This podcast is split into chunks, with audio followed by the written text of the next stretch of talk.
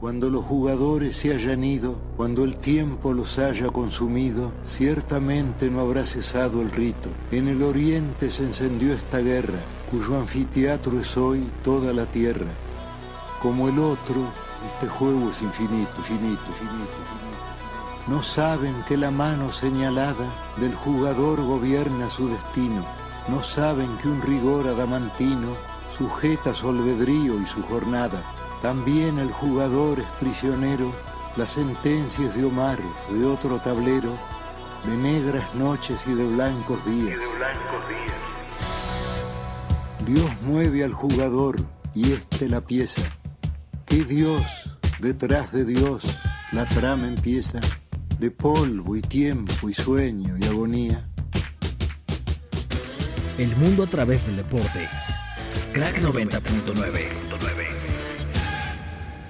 de deportes aquí en Ibero 90.9. Mi nombre es Omar García Cosío y de verdad qué gusto que estén aquí acompañándonos. El día de hoy vamos a tener un programa bastante cargadito. Desde que regresó el deporte, ya poco a poco empieza a aflorar información, empiezan a aflorar los eh, enfoques sobre los que vamos a estar platicando. El día de hoy tendremos la segunda parte de la entrevista que tuvimos con Fernando Platas el día de ayer. Si tuvieron la oportunidad de escucharlo, también vamos a tener una entrevista con mi querido Estefano Niro, que ya saben que siempre platicamos aquí, damos espacio cuando el deporte puede eh, ser la flecha de una gran causa y ya estaremos contando de qué se trata y por supuesto dos temas que llaman la atención el día de hoy. Por una parte el gran premio allá en Mugello, allá en Italia, en la que eh, Ferrari está celebrando su carrera 1000 dentro de la Fórmula 1 y una carrera por demás accidentada. Ya estaremos comentando al respecto y por supuesto feliz año nuevo a todos aquellos fanáticos de la National Football League. El día de hoy arranca la temporada 101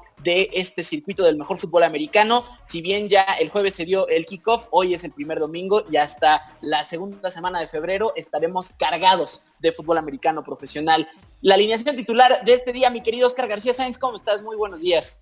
¿Qué tal, Omar? Buenos días y bueno, feliz, contento de estar aquí nuevamente ya en la primera semana de Crack 99 y pues bueno, ya ansioso del partido entre los Bucks y Saints, esperemos que sea un gran encuentro, el debut de Tom Brady y pues bueno, la revancha de los Saints un año más.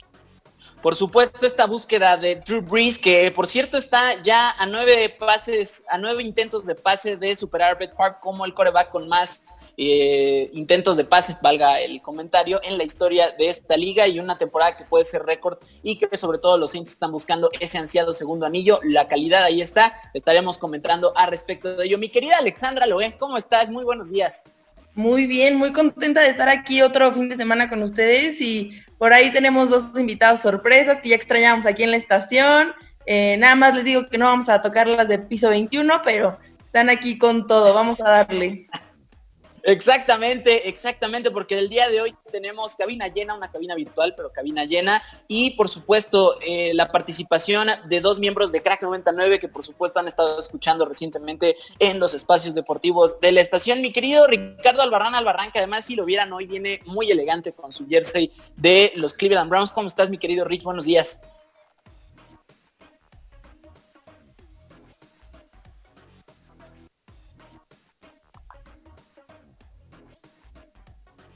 Estamos teniendo ahí un pequeño detalle con la comunicación con nuestro que Rich. Ahorita se incorpora. Envía de mientras presentar a mi querido Jorge Barroso, que también ya lo han escuchado y el día de hoy estamos platicando y estaremos platicando con él particularmente de lo que suceda en la Fórmula 1. Mi querido Jorge Barroso, ¿cómo estás? Bienvenido a Crack 99.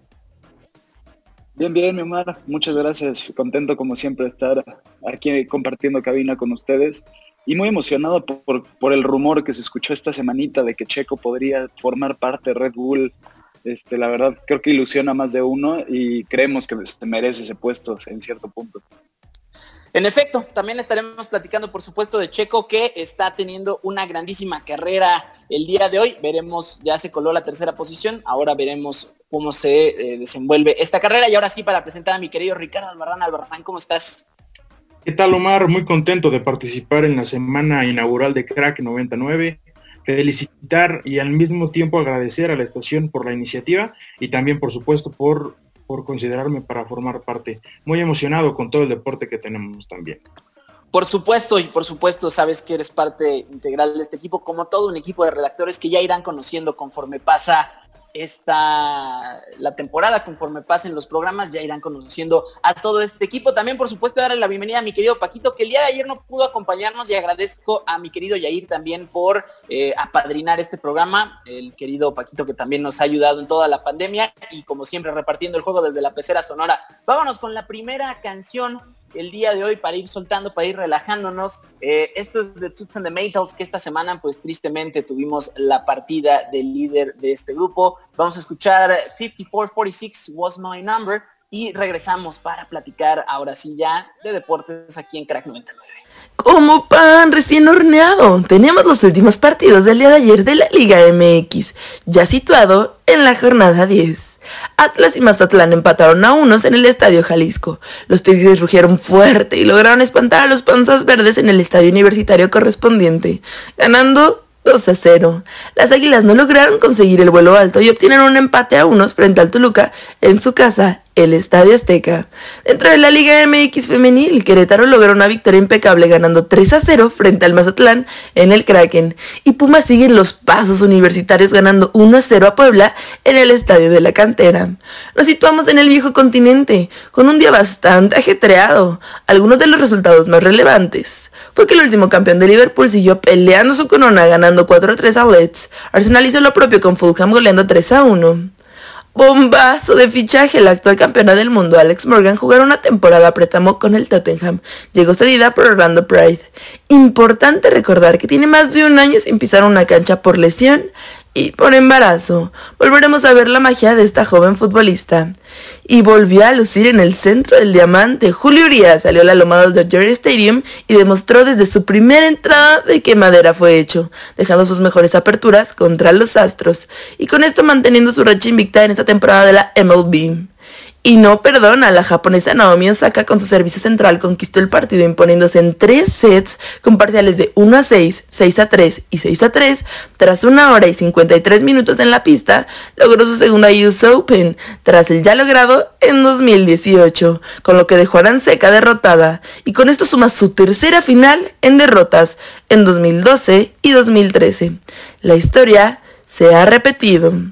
Este vals, sí, tóquenmelo. Vamos a recordar que de nuevo estamos en espera de los Juegos Olímpicos de Tokio. Esta semana confirmaron su realización y comenzarán el 23 de julio del 2021, casi un año después de lo planeado. Para 90.9, Alexandra Loe. Pues muchísimas gracias Alexandra, que ya como es clásico en este espacio, pues nos trae el resumen de la semana con las notas más importantes. Destacarlo de Alex Morgan, que va a llegar y la Premier Femenil esta temporada va a tener una expectativa bastante, bastante alta. Y ahora vámonos con la segunda parte de esta entrevista que tuvimos con Fernando Platas y que además eh, engalana esta eh, semana inaugural de Crack 99, el día de ayer estuvimos platicando, o lo, que platicamos en la cápsula, iba en torno a su pasado, cómo llegó a los clavados, un poquito la preparación, la metodología que surge, y esta trata sobre el futuro, sobre lo que tiene que suceder para que México se siga estableciendo como una potencia dentro de los clavados. Vamos a escuchar esto y regresamos aquí a Crack 99. Hoy, 20 años más tarde, con la justa olímpica en el alambre por la pandemia de COVID-19, Fernando Plata sigue ligado a la disciplina que le dio la guirnalda y como capilla y gagiola, ahora busca ayudar a los nuevos campeones en la historia de los clavados en México. Creo que el tema es hacer programas. la verdad es que ya no estamos como para estar pensando que esto medio nos sale bien o hay que hacer programas, programas profesionales que sean inclusive este, eh, que no tengan que depender de las administraciones públicas, ¿no? Tú tienes que formar atletas y estás formando un atleta en 7, 8 años, no tiene que cumplir el ciclo olímpico. Entonces, creo que hay que hacer programas, esa es una. Dos, pues el, darle las herramientas a los entrenadores desde su capacitación hasta los equipos multidisciplinarios. Y la otra es cómo evalúan los programas, cómo, cómo sabemos si va bien o mal. ¿Cómo sabemos si de repente nuestro mejor talento está desarrollándose como queremos? Pues solamente evaluándolo. Y hay que meter gente que sepa evaluar, que permite evaluar y que no sea el mismo que, es el entrenador, porque si no, no hay objetividad, no por estar brillando, sino por poder mejorar los programas y siempre pensando en, que la renovación de generaciones tiene que ser de manera inmediata, ¿no? Dentro del contexto actual de los deportes acuáticos en México, parece que es un ciclo nuevo lo que puede ofrecer los resultados planteados y Fernando Platas encuentra en disociar las distintas disciplinas una oportunidad para ello. Mira, yo creo que las disciplinas necesitan su autonomía. Es muy importante porque ese es un tema de desarrollar programas y proyectos completamente específicos. Aun cuando todas coincidimos en el agua, somos completamente diferentes. Y creo que es una manera objetiva. Pero también tienen que ser autónomas económicamente. Y entonces hay, hay muy buenos formatos como el de Estados Unidos, el de Canadá, el de Hungría, el de Australia, la misma Federación Española, en donde están separados, al final del día la Federación Internacional tiene que reconocer a uno. Entonces, la unión de esas federaciones, una confederación, es la representación hacia fina. Pero lo más importante es que tengan su vida propia, que puedan trabajar independientemente, porque si no, no vas a permitir desarrollar tanto natación, tanto clavados, cuanto tanto aguas abiertas, los másters, todas las especialidades necesitan entenderse por sí mismas. Y creo que eso es algo que siempre se ha hablado, siempre se, se habla tras bambalinas y al final no termina haciéndose por, por falta de voluntad. Yo creo que hoy es necesario es, eh, y es vital para poder desarrollar y le vamos a dar vida de muchos años de desarrollo a las disciplinas acuáticas. Yo soy Omar García Cosío y quédate aquí en Crack 99. Y, y, por último, pues bueno, desearles a ustedes el mayor de los éxitos. Estamos, necesitamos renovar, necesitamos tener nuevas visiones, pero sobre todo gente profesional que pueda contar lo que sucede en el deporte, ¿no? De manera objetiva y, y que sobre todo que de repente en los ciclos olímpicos se olvida mucho a los, a los deportes olímpicos cuando un atleta está todos los años, todos los días tratando de ganarse su lugar para llegar a Juegos Olímpicos, aunque es cada cuatro años ellos están trabajando muy fuerte y creo que también necesitamos medios que, que la gente conozca quiénes son sus atletas y cómo van a llegar a un nuevo ciclo olímpico, ¿no? Por supuesto, pues muchísimas gracias Fernando, de verdad te agradezco muchísimo este espacio y por supuesto también de más queda que tienes los micrófonos siempre abiertos a ti y por supuesto todos los proyectos que, que estés emprendiendo. Al contrario, Maru, un gusto de verdad y un abrazo. Igualmente otro abrazo de vueltas, muchas gracias. Hasta luego.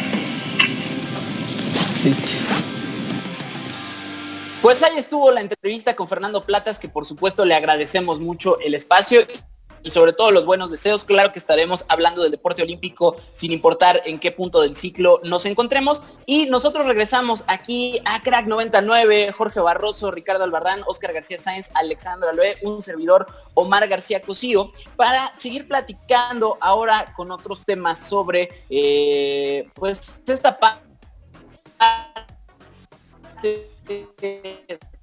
de campaña a través por, y eh, entre otros temas por supuesto presentar esta iniciativa de eh, circuito ultras que ya por supuesto eh, conocerán y habrán escuchado en las semanas anteriores con mi querido Estefano Niro a quien me da mucho gusto presentar. En un momento ya lo tendremos por acá. Y por supuesto recordarles que sus redes sociales son circuito ultras. Ahí pueden ver y pueden inscribirse a todas las iniciativas también a través de la página cbt.org.mx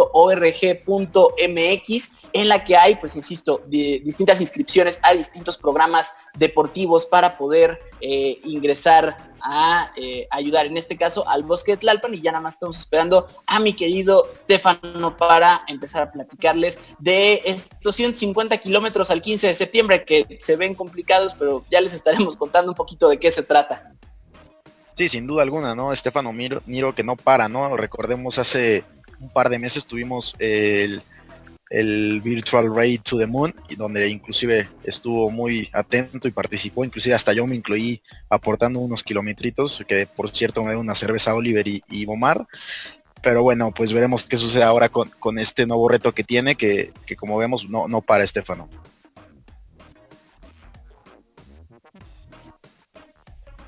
En efecto, se recordarán esa situación ahí de andar eh, corriendo rumbo a la luna, también por eh, una gran eh, impulsor de diversas carreras, recordarán los 100 kilómetros el año pasado en los viveros de Coyoacán. Precisamente todo lo que se destinó a partir de las inscripciones fue para restaurar y reforestar esta zona de la ciudad, la Ciudad de México.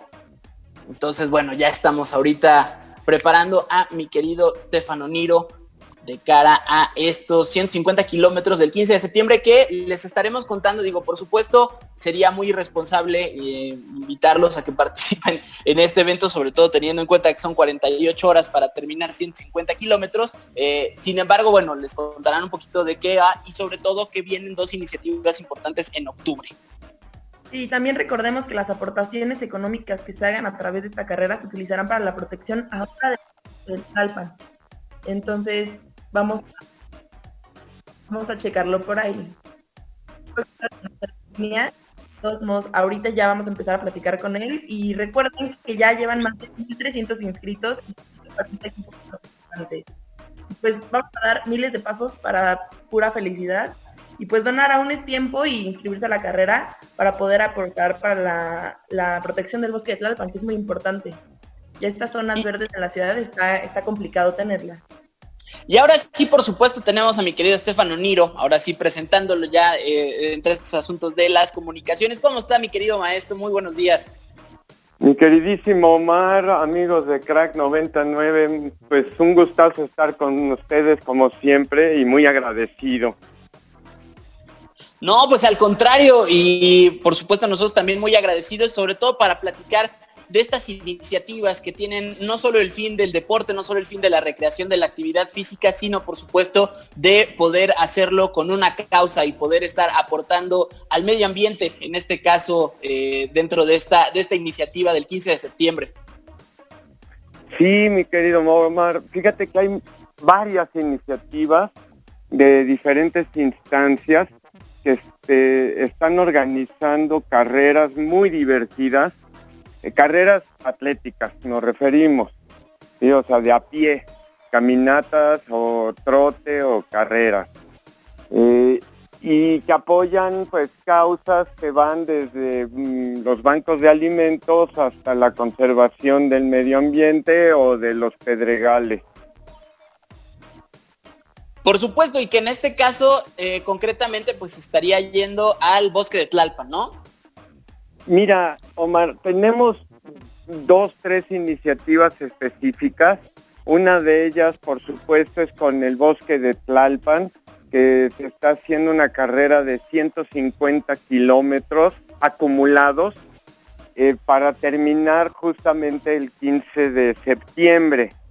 Y esto pues con causa eh, de donaciones voluntarias para el mantenimiento de toda la, zona del Pedregal de ahí del bosque de Tlalpan.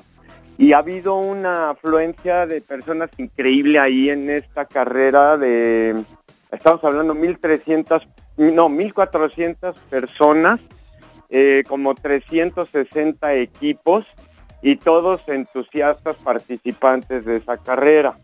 Esa es una.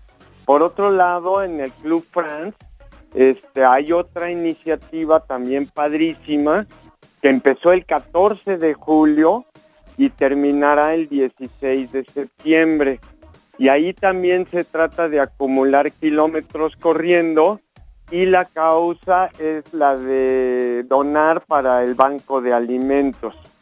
Y cosa que pues ha generado una maravillosa respuesta por parte de todos los participantes, las organizaciones este, que se encuentran dentro del club, en particular el comité de triatlón, la disposición de la dirección general del club y la, bueno pues la emoción que ha causado que todos estamos corriendo y caminando algunos eh, pues superior a todas las expectativas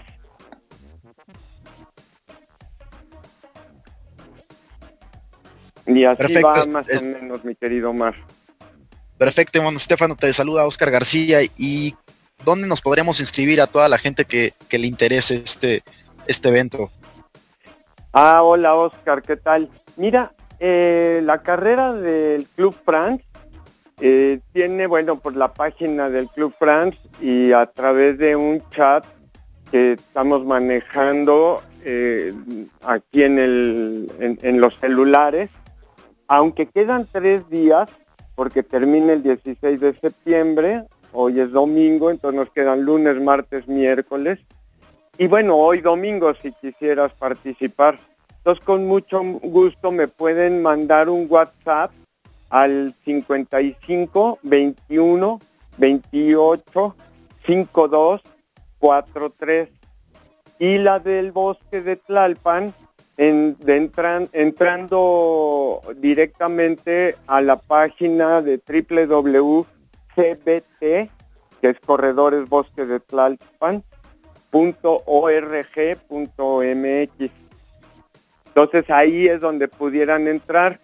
Digo, faltan tres, cuatro días, pero es todavía una posibilidad de divertirse, de participar en algo muy emotivo y principalmente donar de ser posible. Pues ahí está mi querido Estefano Niro. Por supuesto estaremos poniendo ese teléfono para todos los que nos acompañan esta mañana aquí en Crack 99 a través del hashtag Crack 909. Ahí lo van a poder encontrar en unos minutos. Y pues nada, como siempre agradeciéndote por supuesto estos espacios y estos esfuerzos que insistimos en poder unir a la actividad deportiva con también poder aportar un granito de arena a distintos vértices de la comunidad. Y muchísimas gracias.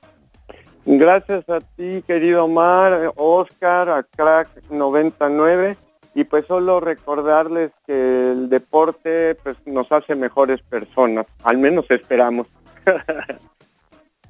en efecto, al final, proceso civilizatorio, creo que junto al arte, los más poderosos que hay en este planeta. Y bueno, pues ahí estuvo mi querido maestro Estefano Niro, eh, amigo, por supuesto, de Crack 99. Eh, y por supuesto, recordarles también sus redes sociales que pueden encontrar eh, todas estas iniciativas en Circuito Ultras. Así los pueden encontrar particularmente en Instagram, circuito-ultras, ahí los pueden encontrar. Y nosotros vamos a otra sección ya para platicar de la Fórmula 1, que como lo anticipábamos al inicio del programa, pues ahorita está el Gran Premio allá en Mugello en una carrera por demás accidentada, eh, que dejó choques y dejó eh, pues situaciones ahí que hacían pensar en una carrera donde veríamos más bandera roja que bandera verde y los monoplaza pues teniendo que ajustarse a estas circunstancias.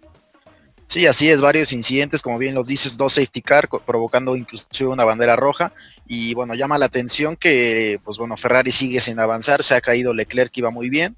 Y también eh, destacar lo de Checo Pérez, que a pesar que va a sexto lugar, él no tiene las actualizaciones que Lance Stroll tiene en el, en el auto de esta semana. Y a pesar de ello está peleando y está, está cerca de meterse en el top 5. En efecto, pues Checo que, ahorita en la vuelta 30 eh, de 59 allá en el Gran Premio en la Toscana marcha en la décima posición y todavía dentro de la zona de puntos pues anda peleando. Y caso importante también destacar que los Williams pues ahí ya con nueva administración se están metiendo por ahí dentro del top 10, valía la pena mencionarlo. Y también por supuesto el caso de Max Verstappen que eh, de nueva cuenta pues no podrá terminar esta carrera por un incidente al arranque de esta, de esta misma. Y también mencionar que el circuito en donde están corriendo es la primera vez que, aparece la Fórmula 1 aquí. Y pues bueno, de cierta forma es algo nuevo para los pilotos, sobre todo es un circuito que es para motos. Entonces se ha contemplado la Fórmula 1 por obviamente por la pandemia este año. Y, pues bueno, veremos cómo sucede el final. Al final ahorita Bottas ya está teniendo problemas con las llantas. Y pues bueno, yo creo sin duda alguna pinta para que sea un buen cierre. Y también mencionar lo de Checo Pérez, ¿no? Que esta semana se despide de Racing Point eh, llega Sebastián Vettel a Aston Martin, aumenta, a, pesar de que bueno, llega Sebastián Vettel, aumenta en el mercado el 7% de las acciones de Aston Martin y pues bueno, eso te habla de lo que es Sebastián Vettel llegando a Aston Martin a pesar de que bueno, Checo Pérez se va y bueno, ese rumora por ahí empieza a tomar fuerzas que, Red Bull lo, estaría buscando, que Horner ya habló con Checo, es que están en pláticas y pues bueno, ojalá, ¿no? Por el bien del mexicano, eh, yo creo que inclusive lo merece, ¿no? La trayectoria que ha tenido durante estos 10 años merece ya tener un buen carro y hacer que, pueda pelear eh, podios y, ¿por qué no? Pues buscar un campeonato. Igual, creo que vale la pena mencionar que no es el final que todos los aficionados o seguidores a la Fórmula 1 esperaban de Checo Pérez en esta, en esta escudería. Lleva muchísimos años participando, varios podios, es injusto hasta cierto punto lo que está pasando con, con él. Como bien mencionaba Oscar, hay actualizaciones en el carro de Lance Stroll que no están en el carro de Checo es un triste final en esta escudería en la que por supuesto Checo dio todo y qué mejor que verlo en Red Bull, habrá que ver. si bien ya tuvo pláticas con Christian Horner, como se comenta que es el director de esta escudería, bueno, Red Bull tiene ahorita a Max Verstappen y Alexander Albon, eh, recordemos el caso de Pierre Gasly, que el, año pasado estuvo desde el inicio, lo bajaron, pero por supuesto que, hay gran competencia para Checo en esta escudería también. Sí, claro, y resaltar también cómo esta carrera y la anterior en especial nos demuestran cómo este es un deporte donde cualquier error, cualquier reflejo que, que no llegue a tiempo puede cambiar el rumbo de las cosas. Gasly, por ejemplo, la semana pasada lo teníamos levantando su primer, este, eh, estando en el primer podio como primer lugar. Y ahora lo vemos este, fuera de la carrera junto con los otros seis competidores que tuvieron que salir por los, este, los choques que tuvimos en la carrera, como fue eh, Esteban Ocon que tuvo que salir, Latifi, Kevin Magnussen, Antonio Giovinazzi, Carlos Sainz, Max Verstappen, que fue el más sorpresivo para todos, y como comento antes, Pierre Gasly que tuvo que salir después de ganar su primer gran premio. Exactamente, al final estas vueltas que da y bueno, en el mismo país, este es el segundo gran premio que se celebra en La Bota, en la península itálica y pues ahorita teniendo ya en la vuelta 32 a un Lewis Hamilton con las llantas ahí medio patinándose, nosotros nos vamos a esta cápsula para conmemorar los mil gran premios que tiene Ferrari dentro de la categoría reina del automovilismo. También después de ello nos vamos a corte y regresamos ahora para platicar del año nuevo y del kickoff de la NFL en este 2020. Estamos Ricardo Albarrán, Albarrán, Jorge Barroso, Alexandra Loé, Oscar García Sáenz y un servidor Omar García Cosío aquí en Crack 99. Cuando nos fijamos que el sueño ha durado seis meses, la incertidumbre sigue aquí. Si bien ya jugamos entre semáforos, cubrebocas y cuidados, lo cierto es que el contexto del COVID-19 sigue siendo una incógnita para la humanidad. Las curvas fluctúan y pueden volver a crecer aun cuando se percibía un control.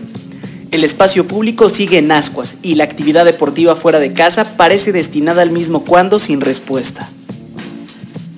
Daniel Zambaglione, profesor e investigador de la Universidad Nacional de La Plata Argentina y presidente de la Red Latinoamericana de Deporte Social para la Inclusión. Sí, yo creo que, eh, a ver, hay muchas cosas para analizar en esto, en esto que vos estás planteando. Me parece que nos debemos una discusión profunda, aquellos que venimos estudiando, este, investigando y trabajando cuestiones de deporte y deporte social. Y cuando hablamos de deporte, eh, léase recreación, danza, vida naturaleza, juego, ¿no? Es un, espectro bastante amplio, no solamente el deporte en sí. y digo, nos, merecemos una, reflexión profunda porque los tiempos realmente han cambiado, la pandemia este, nos ha puesto en una posición totalmente vulnerable. Eh, tal es así el grado de vulnerabilidad que no sabemos hasta cuándo va a durar esto y cómo va a ser después. Pero dentro del encierro también surge tiempo para la reflexión y el replanteamiento de lo que puede significar una nueva forma de pensar la práctica deportiva y la recreación dentro de los distintos vértices de América Latina. Arriesgamos a pensar deporte distinto, una recreación distinta, yo creo que vale la pena hacerlo porque sin duda que vamos a tener que plantearnos esa, esa necesidad. Ahora sería arriesgado poder decir que va a ser de una manera o de otra, de una manera taxativa, justamente porque todavía ni siquiera se sabe qué pasa con este, con este terrible virus y cómo contenerlo. Sí, yo coincido que no, estoy de acuerdo con, la nueva normalidad, porque eh, ojalá, ojalá se construya una nueva normalidad. Pero para construir una nueva normalidad tenemos que pedir permiso y tenemos que... No, perdón, no hay que pedir permiso y hay que militar la posibilidad de participación para que la realidad sea una realidad distinta a la que acabamos de vivir, porque es una nueva realidad sustentando, sostenido sobre la base de la anterior, las desigualdades van a seguir brillando. Entonces, a mí no me interesa una nueva, realidad o normalidad desde ese punto de vista. Ojalá se pueda construir una nueva normalidad, pero con una constitución de aquellos que no tienen voz, que la puedan tener, de aquellos que están abajo, que puedan surgir, digo, siempre pensando de la base a la pirámide, de la base arriba al vértice y obviamente de la periferia hacia el centro y no, y no al revés. Todo este análisis, por supuesto, sustentado en un principio clave tanto para el manejo de una pandemia como para cualquier organización, los aportes de distintas perspectivas del conocimiento. Eh, va a cambiar paradigma, va a cambiar el paradigma del juego, a cambiar el paradigma del deporte colectivo al menos, inclusive el deporte individual como el boxeo, como mucho que hay un contacto físico indispensable, eh, que deberán tomando unas medidas, eh, yo no sé si andaremos todos con un termómetro en el bolsillo midiendo la temperatura para ver si podemos practicar un deporte o no, pero sin duda eh, me parece que es un tema que debemos, aquellos que estamos investigando y estudiando estas cuestiones, detenernos, pensar, pensar en forma colectiva, pensar en red, pensar en red, no podemos dejar este, de lado a otras a otros campos disciplinares que nos pueden explicar desde sus lógicas este, nuevas alternativas, ¿no? O sea, obviamente que no podemos dejar de lado a la medicina, o eh, a la sociología, a la psicología, en fin, este, se nos viene un, camino bastante amplio para seguir eh, allanándolo, digamos, con investigaciones rotundas y, bien, bien conscientes. Yo creo que obviamente hay una necesidad primordial para revertir situaciones de este tipo eh, que sin la intervención de las políticas de Estado sería imposible. Y cuando digo política de Estado me refiero a toda la posibilidad que tenga el gobierno de implementar políticas eh, en relación al deporte y a la recreación pensado como un derecho, pensado como un derecho humano. O sea, que cuando digo esto es un derecho que le tiene que caber absolutamente a todos y a todas sin distinción de, sexo genérica, sin distinción de posibilidades motrices o motoras, sin distinción de posibilidades socioeconómicas, sin ningún tipo de, credo de religiones, todas y todos tienen que tener la posibilidad de tener este, la, recreación y deporte como un derecho humano. Y vos fijate que esto, si no va acompañado con política de Estado, sería imposible implementarlo, porque caería necesariamente otra vez en esta diferencia de aquellos que pueden adquirir un servicio eh, privado, esto quiere decir que pueden ir a un gimnasio, que pueden ir a alquilar una cancha de fútbol 5, microfútbol, no sé cómo le llaman ustedes allá, etcétera, este, solamente ellos podrían hacerlo. Obviamente que también podrían hacer eso los que tienen, eh, pueden tener un trabajo estable, trabajan de lunes a viernes de manera formal, que no tienen preocupación, entonces el sábado es el sábado para recrearse, ¿no? Y, el domingo para la familia, como decimos acá. Pero no todos, no todos tienen esta posibilidad cuando no hay política de Estado apuntan justamente a solventar las bases y buscan la justicia social. El deporte y la recreación tienen que ser parte de esa búsqueda de justicia social como trabajo, como adicción a la salud, como adicción a la alimentación básica.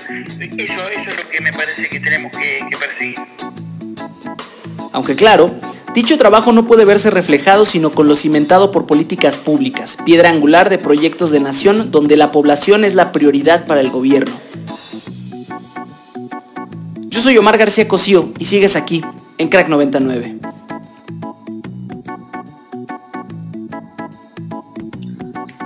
Agradecemos por supuesto a mi querido Daniel Zamaglione por esta entrevista y sobre todo por este reportaje. Ya estaremos escuchando más de él en torno a estas iniciativas y sobre todo cómo será y cómo se está dando esta transformación a partir de la pandemia por el COVID-19 y cómo podemos replantearnos y cómo hacer un ejercicio de reflexión para poder tomar el espacio público como sociedad y sobre todo, y como lo hemos insistido, que el deporte construya puentes y no paredes. Eh, regresamos ahora sí ya, eh, Alexandra Loé, Jorge Barroso, Ricardo Albarrán, Albarrán, Oscar García Sáenz, un servidor Omar García Cosío para hablar del kickoff de la NFL el día de hoy. Ya se estarán llevando a cabo la gran mayoría de los juegos de esta primera jornada, por supuesto, eh, y nada más para poner de manifiesto un poquito el calendario del día de hoy. Hoy a las 12 del día los Bills se estarán enfrentando a los Jets, los Vikings ante los Packers, uno de los partidos más interesantes de la jornada. los Philadelphia Eagles estarán recibiendo al nuevo Washington Football Team, otrora los Redskins. También los Ravens estarán enfrentando a los Browns, partido por cierto que eh, puede significar una sonrisa para el conjunto de Cleveland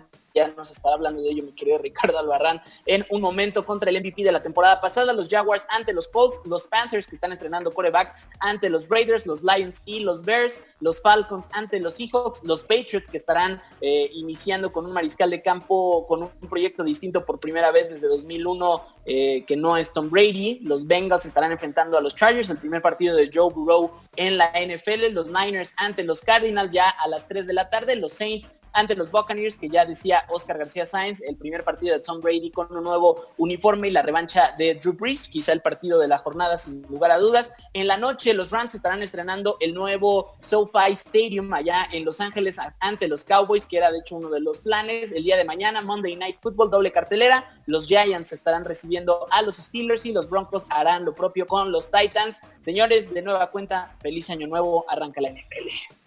Sí, es feliz año nuevo y bueno, nada más recordar que eh, hace un par de días los Saints ya llegaron a un acuerdo con Alvin Kamara, eh, han firmado por 5 años y bueno, 75 millones garantizados y agregando también 15 más por el simple hecho de firmar, así como también lo ha hecho Dalvin Cook con Minnesota y también el partido de hoy por la noche, del Sunday Night, entre Rams y Cowboys estaba, eh, pues debido a la calidad del aire en California por los incendios, estaba pues con el peligro de tal vez posponerse aunque bueno, todo indica que la calidad está mejorando en, eh, estas horas y podría disputarse, en, como bien lo decías, en el nuevo estadio, en el SoFi Stadium.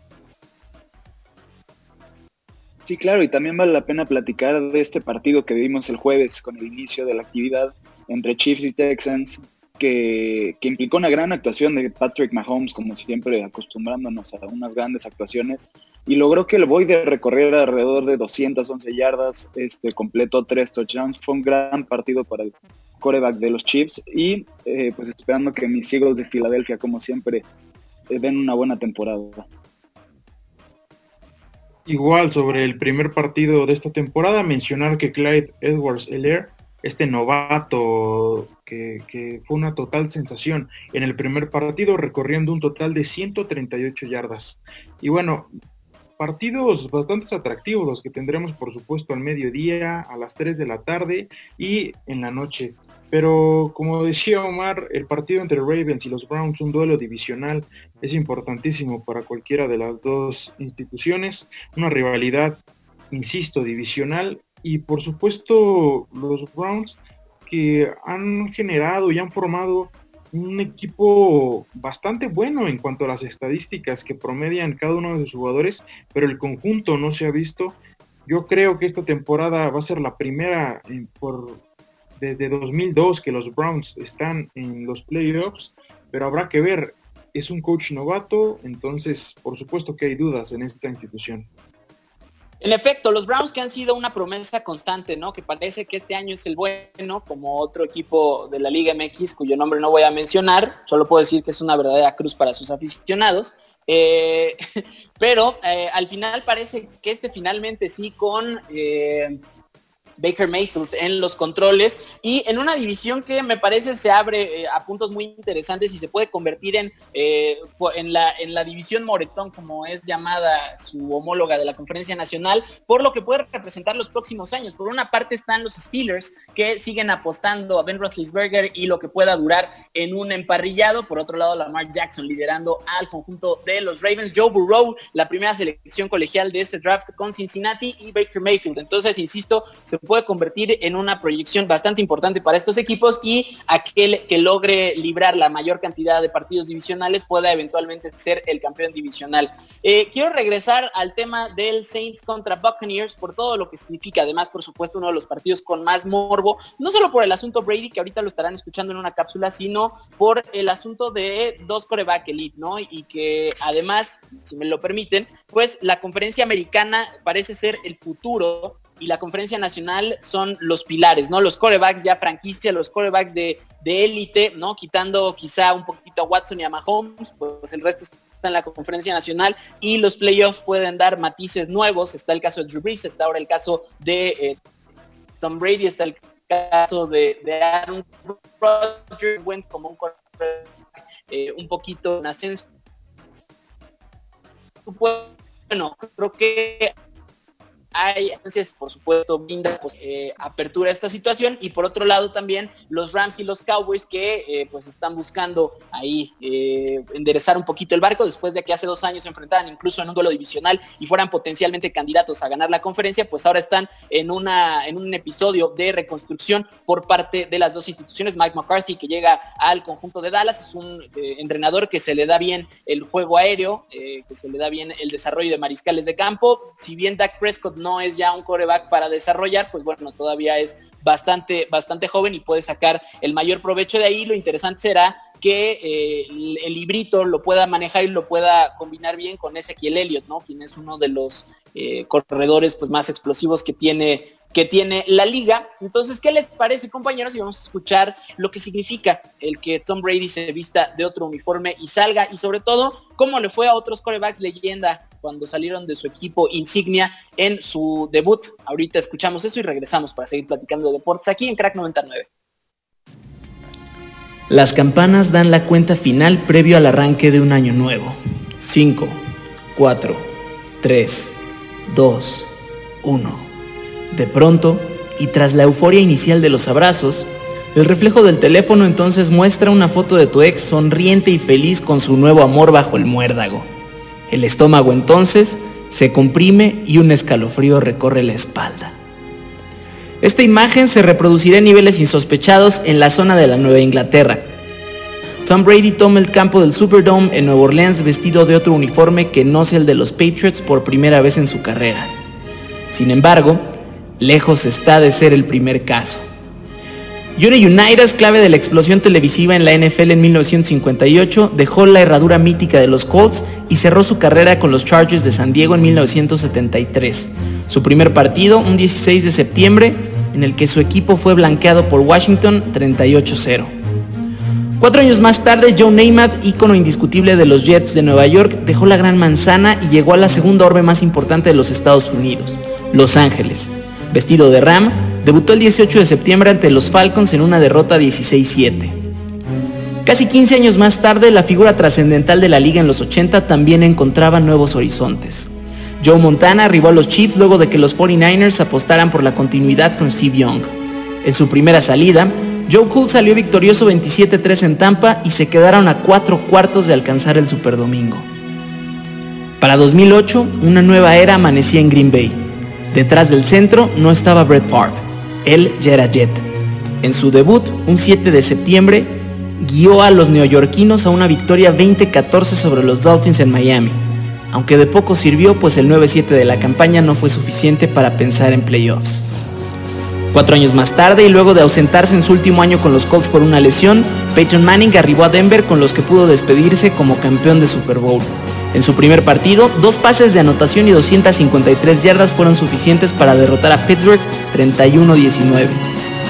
Y las campanas están sonando. El año nuevo es inminente, como la foto de Brady con el uniforme de Tampa, y la sensación de vacío queda de manifiesto en todos los rincones de Massachusetts, quienes añoran el primer capítulo de esta historia como si fuera un tal Ismael. Llámeme Tom. Yo soy Omar García Cosío y sigues aquí en Crack 99. Regresamos después de escuchar When the Saints Go Marching In, una canción que de hecho es lo que bautiza al conjunto de Nueva Orleans cuando surgen eh, como equipo de expansión en 1966 en la NFL. Esta es una versión de B.B. King un poco distinta a la de, eh, por supuesto, Louis Armstrong, que es de donde abreva el nombre del conjunto que por cierto es el, equipo al que apoya Oscar García Sáenz, no es un equipo muy frecuente aquí en México para apoyar. En fin, regresamos y ahora sí en la franja crepuscular, por supuesto, la pregunta de cada fin de semana. Alexandra Loé, ¿con qué te quedas este fin de semana? Pues no me puedo perder el partido de hoy Pumas Atlético de San Luis. Omar, te voy Obvio. a dar por hoy. Sabemos quién va a ganar, pero bueno, ya, no voy a decir más, voy a ir por mi barbacoa y pues nada más a ver quién gana. Te voy a dar la razón solo por hoy.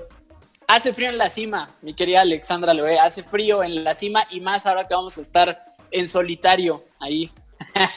ya nos estaremos escuchando la próxima semana. Mi querido Jorge Barrosa, ¿tú con qué te quedas este fin de semana? Pues bueno, compañero, yo me quedo con el regreso de las grandes ligas, eh, como es la española, la francesa y la inglesa, este, la actividad, y más aún con el regreso de la actividad para los mexicanos en Europa, que hoy Diego Lain estuvo eh, dos minutitos en la cancha, suficientes para que ganara su equipo con él adentro. Eh, también el resto del Celta de Néstor Araujo, el regreso del Ajax Edson Álvarez y hoy probablemente vamos a ver y que Gutiérrez también participar con el PSD. En efecto, Ricardo Albarrán, Albarrán, ¿con qué te quedas de este fin de semana? Yo destaco el regreso de la NFL, por supuesto, y también que ya hay tres de cuatro finalistas en las conferencias de la NBA. Se pone cada vez mejor los playoffs de esta, de esta disciplina. Por supuesto, esta famosa burbuja que ha sido todo un hitazo y que el día de hoy los Clippers además pueden dejar una final de conferencia soñada ante los Lakers. Lo único que quizá pueda ponerle un asterisco a esa final de ensueño o a esa antesala de las finales de ensueño es que no sería en Staples Center, sino en Orlando, Florida. Oscar García Sáenz, ¿con qué te quedas este fin de semana? Me quedo con la gran actuación de Checo Pérez a pesar de que no ha tenido las actualizaciones que le hace Stroll, sí, ya sabemos por qué. Y también me quedo con, bueno, con el box contra Saints, The Saints are coming, así que bueno, cuídense y nos vemos en febrero levantando el título ahí en Tampa Bay. ¡Pum! Además, imagínense recibir el trofeo Lombardi en un estadio de tu rival divisional que visitas todos los años. Por supuesto, creo que se pone manifiesto. Y si bien los Saints no son mi equipo favorito para llegar al Super Bowl eh, en, esta, en esta temporada 2020, la posibilidad ahí está. Y si algo sabemos de esta liga es que no necesariamente pasa lo que la lógica dicta. ¿No? Por supuesto, ya estaremos comentando. Yo también me tengo que quedar con el regreso, por supuesto, de la NFL. Ya estaremos comentando a lo largo de la temporada, pues cómo se va moviendo y cómo se van eh, pues manejando las cosas particularmente con tantos cambios en la posición de coreback que como lo hemos platicado, pues es la piedra del sueño americano, es la posición que todo el mundo quiere jugar y que 32 caballeros estarán teniendo esta temporada la búsqueda de llevar a sus equipos con rumbo a Tampa y sobre todo también platicar un poquito de la situación de los estadios, en lo que ya comentábamos ayer un poquito de los semáforos estatales, eh, contrario a lo que ocurriría generalmente en la NFL pues esta temporada cada eh, equipo tiene a su disposición la legislación estatal para poder ingresar público dependiendo de esta crisis de coronavirus. Hasta este momento solo son ocho estadios los que estarán teniendo eh, un aforo limitado, por supuesto. El resto está en ascuas, incluso ya hay otros como Las Vegas o Los Ángeles, estadios además nuevos, que me parece eso una de las ironías más tristes, ¿no? De, de, las circunstancias pues más penosas, estrenar un estadio sin gente, sin el eco de una afición, particularmente en Los Ángeles con los Rams y los Chargers, y por supuesto la nueva afición de Las Vegas con los Raiders. También ya estaremos comentando a respecto de ello y ojalá en Raymond James Stadium en febrero ya pueda haber eh, un completamente lleno para el Super Bowl 55. Nosotros ya nos vamos, se quedan con clásica para desmañanados. Esto fue Crack 99, mi nombre es Omar García Cosío y a nombre de todo este equipo, que los dioses del balón y la pelota repartan suerte. Feliz año nuevo.